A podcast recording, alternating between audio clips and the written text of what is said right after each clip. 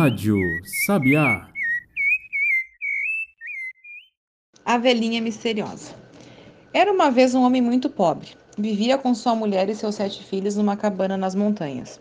Era carvoeiro e ganhava tão pouco com seu trabalho que seus filhos mal tinham o que comer. Apesar da vida difícil que levavam, raramente dizia-se palavra dura naquela cabana.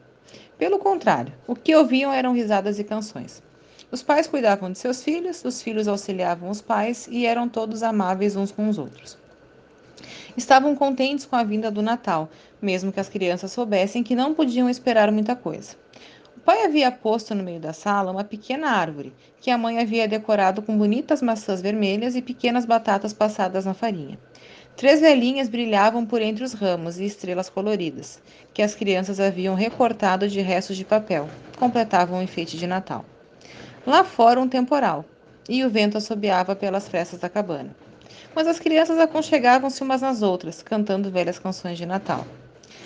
Cada criança tinha no seu colo um prato cheio de ameixas e uma panqueca doce.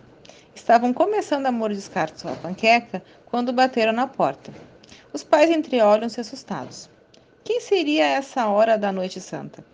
Mas com aquele tempo não queriam deixar ninguém do lado de fora, e o pai abriu a porta. Entrou uma velhinha arrastando os pés, resmungando que estava com fome e frio. Rapidamente empurraram-lhe um banquinho para perto do fogão, e a mãe deu-lhe um chale para os ombros.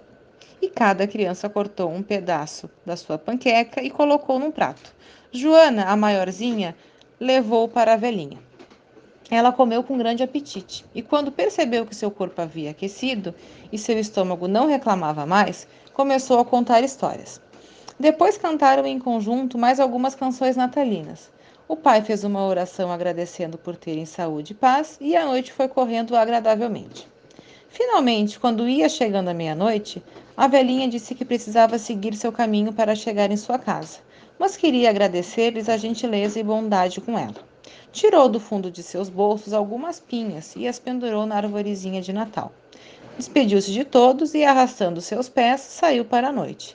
As crianças foram correndo ver de perto aquele novo enfeite na árvore. Mas que surpresa! Algumas pinhas eram de açúcar, outras de ouro puro. O pai pôde vender as pinhas douradas e a partir daquele momento a mesa era sempre farta. Por muito tempo as crianças procuraram pela velhinha para agradecer-lhe, mas ela havia sumido e nunca mais ouviu-se falar sobre ela.